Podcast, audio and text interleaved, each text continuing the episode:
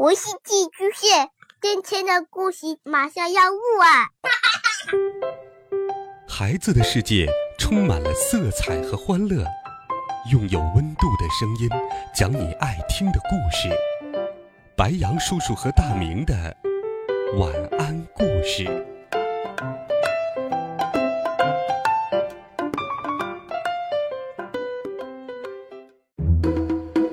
小朋友们、同学们，大家好，欢迎收听白杨叔叔讲故事。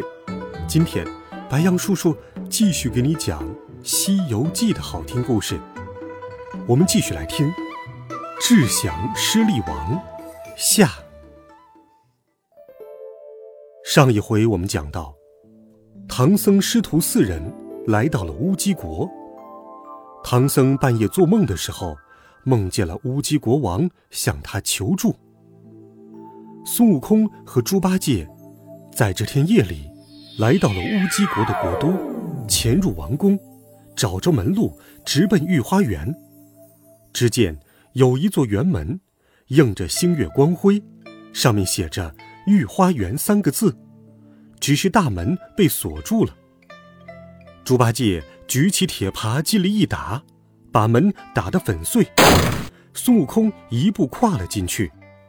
只见里面石倒水干，两人不胜感慨。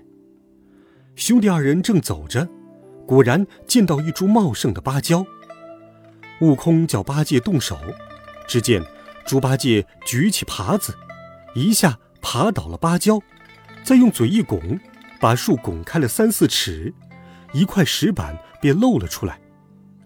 猪八戒又一嘴拱开石板。只见下面的井里散发出霞光，猪八戒欢喜不尽，想下去捞宝贝，可又没带绳子。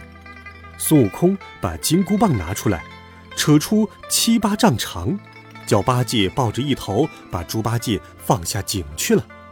看到猪八戒刚到水面，孙悟空就将铁棒往下面猛地一按，猪八戒就扑通一声落进了水里。呃呃，猴哥，你干什么？孙悟空笑道：“哼，八戒，宝贝沉在水底下嘞，你去摸一摸吧。”猪八戒扎了个猛子，潜入井底。井龙王连忙出来迎接。猪八戒说：“来找宝贝。”龙王却说：“我这里倒是有一件宝贝，只是拿不出来，就请天蓬元帅亲自来看看吧。”猪八戒高兴地答应了。走着走着，龙王说：“元帅，这就是乌鸡国王，被我用定颜珠定住了，不曾变坏。你将他背出去吧。见到孙大圣，让他起死回生。别说宝贝，凭你要什么都有。”龙王说完就不见了。猪八戒急急忙忙背了乌鸡国的国王。扒着井墙，呼喊着孙悟空：“猴哥，猴哥，快拉我上去啊！”孙悟空问：“可有宝贝？”八戒埋怨道：“哪里有？只有一个死国王罢了。”孙悟空又说：“那国王就是宝贝，你快背上来，咱们就可以回去了。”猪八戒只好抱起国王，张开口咬着孙悟空伸下来的金箍棒，被提出了井来。孙悟空叫猪八戒背上国王，然后念声咒语，吹起一阵狂风，把猪八戒吹出了王宫内院，远离了城池，然后吸了风头，二人落地便来到了宝林寺。二人将死去的国王扔在了禅堂门前，唐僧一看，那国王的容颜未改，像活的一般。孙悟空有办法起死回生。唐僧信以为真，硬叫悟空去想办法。孙悟空纵起筋斗云，一路云光，径直来到了离恨天，找太上老君求一粒九转还魂丹。才进门，只见太上老君正端坐在丹房中，与众仙童拿着芭蕉扇山火炼丹呢。太上老君说：“你这猴子，跑这里来做什么？”大圣说了乌鸡国王的事儿，说要向老君借九转还魂丹，老君不想借，又怕他溜进来偷，就取过葫芦来倒了一粒金丹，递给了孙悟空。孙悟空谢过老君，眨眼间回到了宝林寺。悟空搬开了国王的嘴，用清水把金丹冲灌下肚，又渡了一口清气给他。只听“呼”的一声，那君王。气聚神归，翻身起来，叫了一声：“师傅。”乌鸡国王双膝跪地说道：“记得前夜刚刚鬼魂托梦，怎知今天天亮就反了阳神呢？”唐僧把他扶起：“陛下，你该谢我徒弟。”孙悟空笑道：“师傅说哪里的话？你是一家之主，受他一拜不亏。”孙悟空叫寺里和尚打来水，给国王洗了脸，换上僧服，又叫八戒分出一担行李给国王挑着，师徒几个一起出发去乌鸡国捉妖。悟空来到大殿门前，叫门官进去报信。那门官忙走进朝门，跪下启奏道：“朝门外有五个僧人。”说是东土唐朝钦差上西天拜佛求经，到此倒换官文，现在门外听宣。魔王宣他们进去。那起死回生的国王睹物伤情，忍不住垂泪。孙悟空安慰他说：“陛下千万别伤感，怕走漏了消息。等我打杀了那妖怪，这江山就又归你了。”那国王听了，赶紧止住了眼泪。孙悟空引着唐僧站在了白玉阶前，挺身不动。魔王大怒道：“哪里来的和尚，竟当庭抗礼，不幸参拜！”魔王要治罪，太子慌忙拉住了他，叫他问明和尚的来历，再问罪。魔王一问，便发现了眼前这位起死回生的真国王，吓得他心惊肉跳，忙命令文武百官说。拿下这群野和尚！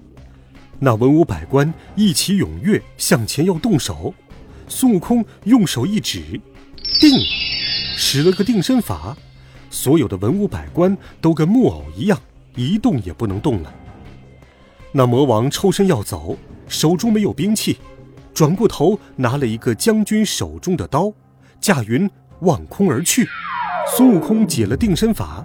叫太子和文武大臣拜见真国王，然后吩咐八戒、沙僧保护众人，自己跳上了九霄云外，睁眼四望，看那魔头逃了性命，径直往东北方向跑去。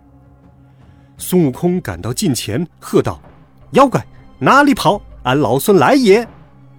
那魔王急回头，拿着宝刀，高叫道。孙行者，我来占别人的军位，与你无关。你怎么来抱不平，泄露了我的机密？孙悟空呵呵笑道：“大胆泼怪，国王怎会让你来做？不要走，是好汉吃俺老孙一棒。”那魔王侧身躲过，举宝刀劈面相还，两人刀迎棒架，一场好杀。大战了几个回合，魔王抵挡不住，急忙回头就逃。又从旧路逃到了城里。魔王闯进白玉阶前两班文武中，摇身一变，变得跟唐三藏一模一样。孙悟空赶来，举棒要打，这个说：“徒弟别打，是我。”举棒要打那个唐僧，那个也说：“徒弟别打，是我。”两个唐僧一模一样，真假难辨。孙悟空抓耳挠腮，不知如何是好。猪八戒在一旁笑道：“猴哥呀，说我呆，你比我还呆，这有什么难的？你忍着些头痛，叫师傅念念那紧箍咒，不会念的必定是妖怪。”孙悟空说：“正是正是。”唐僧真的念起咒来，那魔王哪知咒语，口中只是胡哼哼。猪八戒说：“这嘴里只会哼哼的，就是妖怪。”举耙就打。那魔王纵身跳起，踏着云头便走。猪八戒大喝一声，驾云头赶上，沙和尚也赶了上去。孙大圣忍着头痛，提着金箍棒赶了上来。那魔王正被猪八戒和沙和尚左右夹攻。孙悟空笑道：“我要当面打他，又怕他跑了。等俺老孙跳高些，一棒打杀了他。”大圣纵起祥云，跳到高处，正要下个狠手，只听东北方的一朵云彩里，不知何方神圣厉声叫道：“悟空，先别下手。”回头一看，原来是文殊菩萨。他急忙收棒，上前施礼道：“菩萨哪里去？”文殊说：“我是来替你收这个妖怪的。”孙悟空谢道：“麻烦菩萨了。”只见文殊菩萨从袖中取出照妖镜，往妖怪身上一照，现出了原形。原来是文殊菩萨的坐骑施力王。文殊菩萨念了个咒，喝道：“牲畜，还不归正，更待何时？”那魔王现了原身，菩萨放莲花照定妖怪，坐在背上，踏起祥云回五台山去了。孙悟空兄弟三人回到了王宫，将菩萨降魔收怪的事告诉了众人。满朝君臣听了一个个鞠躬致谢。